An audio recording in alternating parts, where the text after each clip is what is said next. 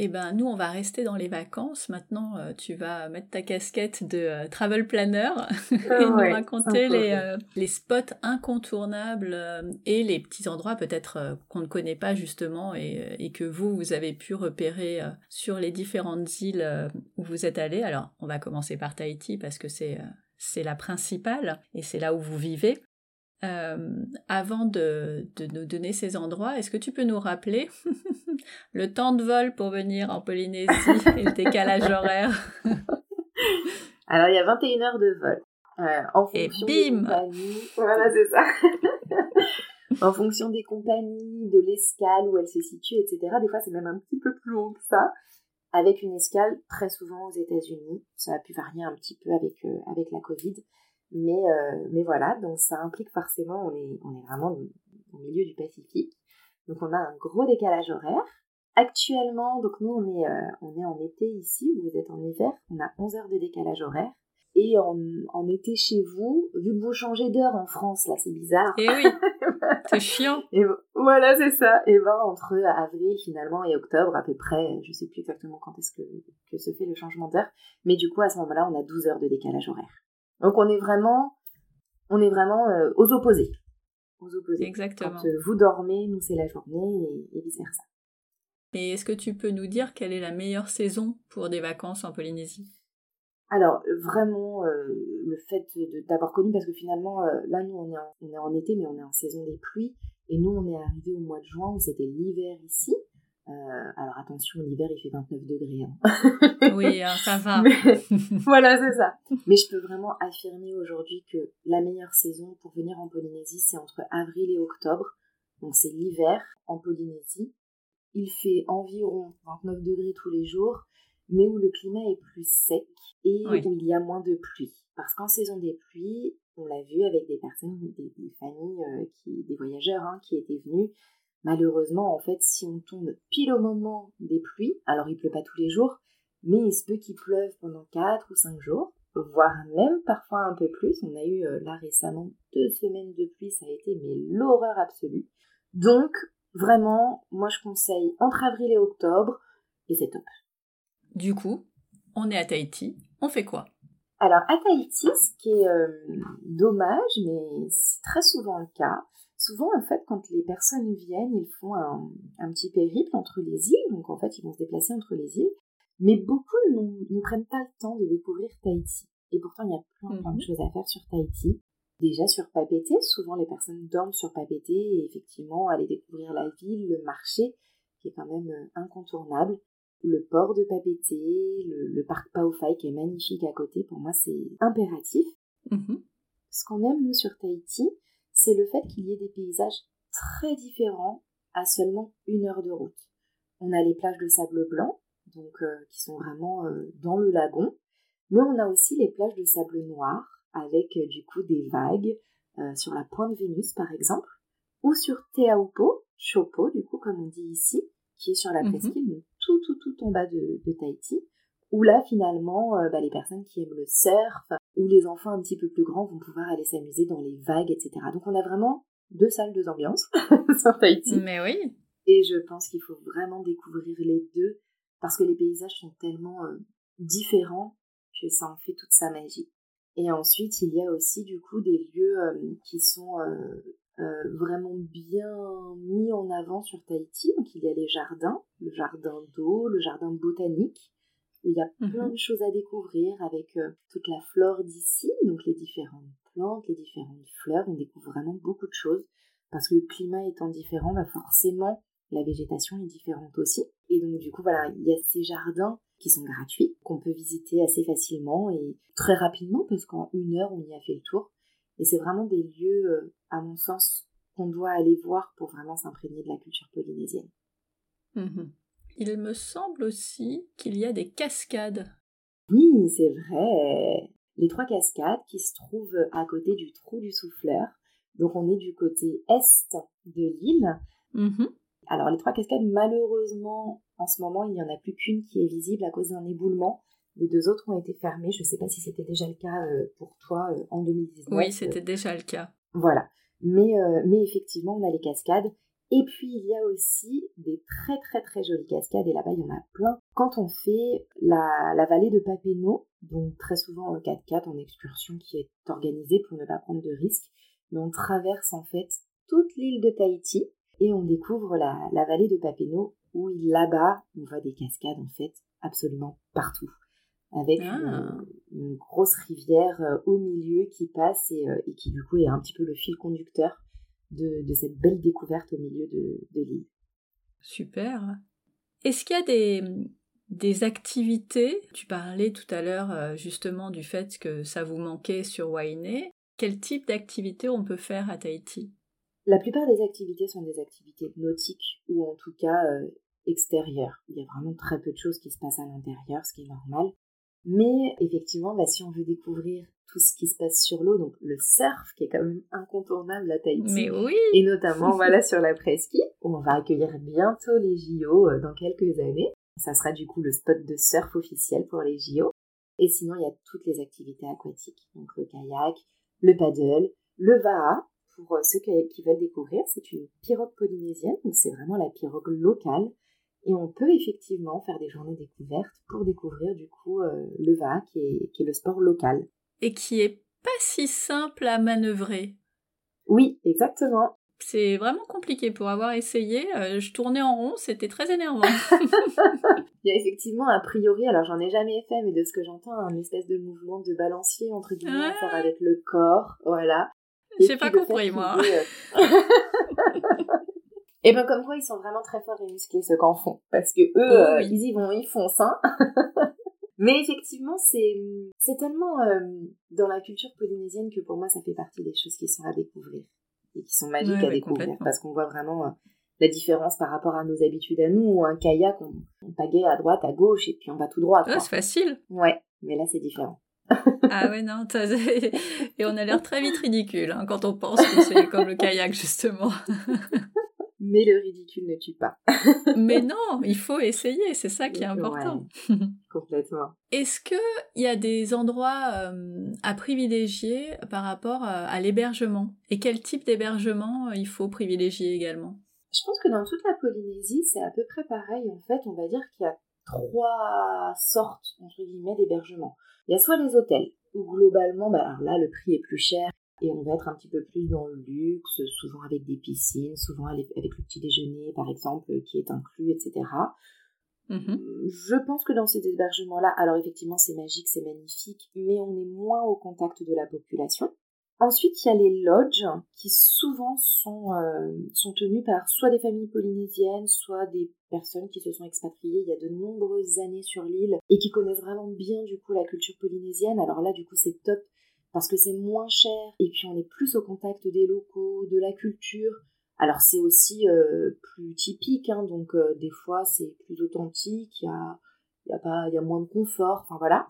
Mais, euh, mais effectivement on est plongé dans la culture polynésienne. Et ensuite il y a les logements qui sont mis sur le site très connu de Airbnb, donc les, logements en fait en location tout simplement. Il y en a de plus en plus sur les îles. Là, pour le coup, effectivement, on paye moins cher, il y a plus de confort, mais par contre, c'est moins authentique. On est vraiment bah, tout seul dans notre logement, donc il faut aller découvrir par soi-même. On n'a pas la chance d'avoir nos hôtes qui vont nous faire découvrir euh, tout ce qu'il y a à découvrir sur l'île et nous parler de tout ce qu'il y a à découvrir. Mais effectivement, voilà, c'est à choisir en fonction des besoins de chacun et mhm. des envies de chacun. Mais souvent, effectivement, il y a trois types d'hébergement.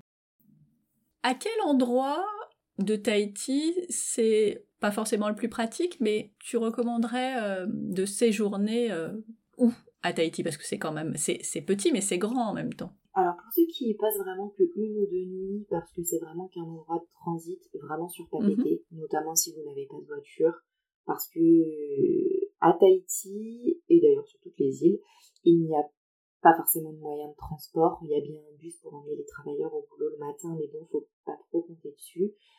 Mais sinon, il n'y a pas de moyen de transport. Donc, à part faire du stop, si on est vraiment euh, voilà, très à l'aise, il n'y a pas de souci, hein, on sera pris en, en autostop.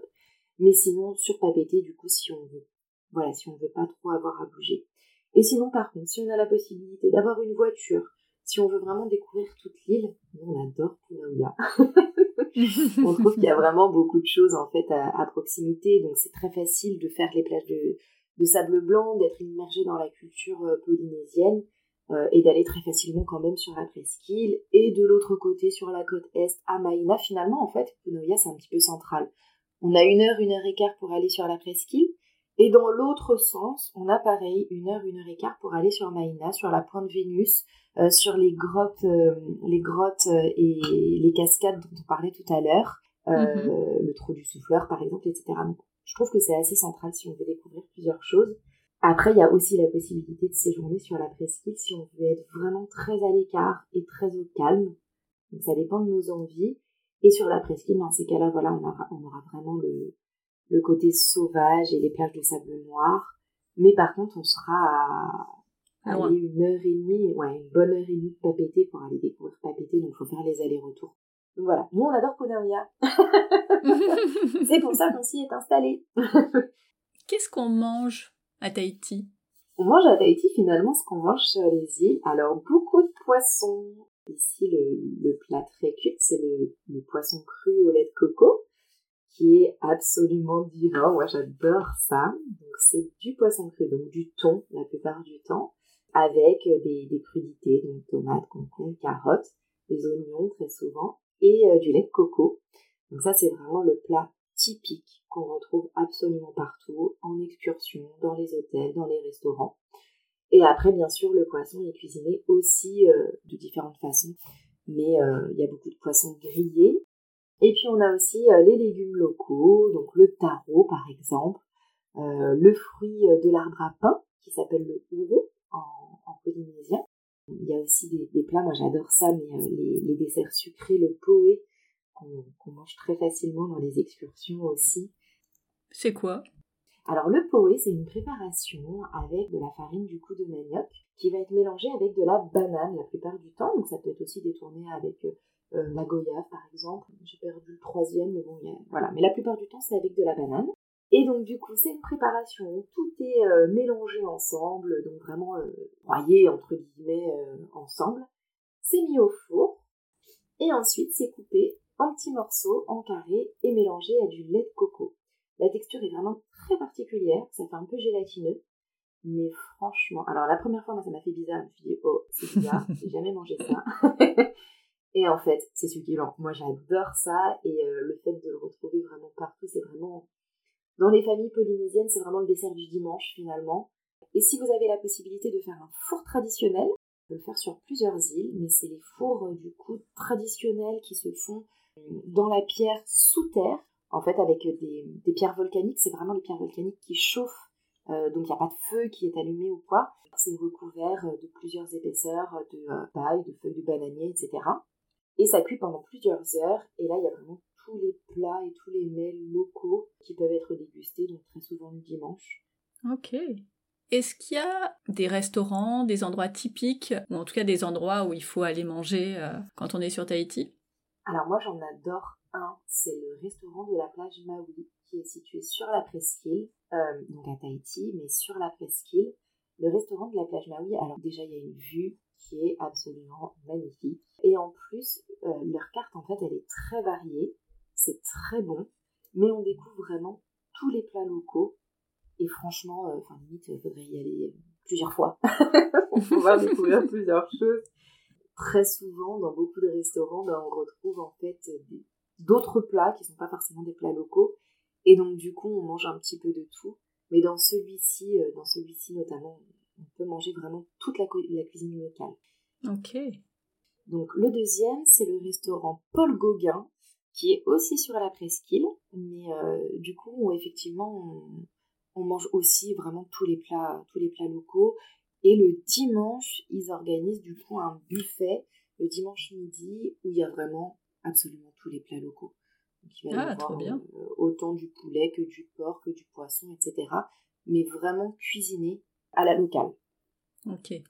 On n'est pas sur des plats euh, typiques polynésiens, mais je pensais euh, à un endroit qui est quand même un peu incontournable selon moi pour manger, ce sont les roulottes. Ah, mais carrément J'y ai même pas pensé, mais ça paraît évident. Donc les, les, les roulottes, c'est vraiment authentique ici. Il y en a un petit peu sur toutes les îles. Ce sont finalement comme des petits camions qu'on pourrait comparer euh, en France aux camions à pizza, par exemple. Mhm. Donc, la plupart du temps, ils viennent se poser sur la place, euh, la place principale où il y a les roulottes, euh, la journée, enfin le soir, pardon, ou la journée, même des fois. ils installent les tables et c'est souvent des grillades, des grillades de poissons. Ils sont réputés pour servir très copieusement. Donc, si on a une petite faim, n'hésitez pas à prendre un plat pour deux. C'est pas du tout mal vu en Polynésie. Hein. Et puis il y a aussi des endroits où on a la chance de, les voir euh, fixes. Et donc on a une place où on peut y aller le midi ou le soir. Et, euh, du coup on les retrouvera systématiquement aux mêmes endroits. Mais, euh, les roulottes ici, il y en a, il y en a vraiment beaucoup. Je me souviens en fait de, je, je pourrais plus dire exactement où c'est, mais il y a tout un, j'allais dire un gang de roulottes qui est à Papeete. Sur la plage Vaiate. Voilà, il propose beaucoup de choses différentes, c'est aussi bien de la pizza que, euh, que du poisson. Et ce qui est pas négligeable, c'est que c'est très bon marché aussi. Oui, le prix effectivement est, très abordable. Il y a effectivement des, roulottes avec tout type d'alimentation. Hein. Il y a euh, une culture euh, asiatique qui est très très très développée en fait en Polynésie. Donc, donc effectivement, il y a beaucoup aussi de plats asiatiques qui sont servis dans ces roulottes. Mais il y a aussi euh, des pizzas. On peut trouver aussi des plats hawaïens euh, du côté de, des roulottes de Punauia. On peut trouver, euh, on peut trouver de tout en fait. Hein. On peut trouver des crêpes aussi. C'est vrai, oui. Mais effectivement, il y a vraiment de tout dans, les, les, roulottes. Ah, c'est très chouette. Bon, bah on, a, on a fait un, un, bon tour de Tahiti. On peut aller sur une autre île. Tu nous emmènes nous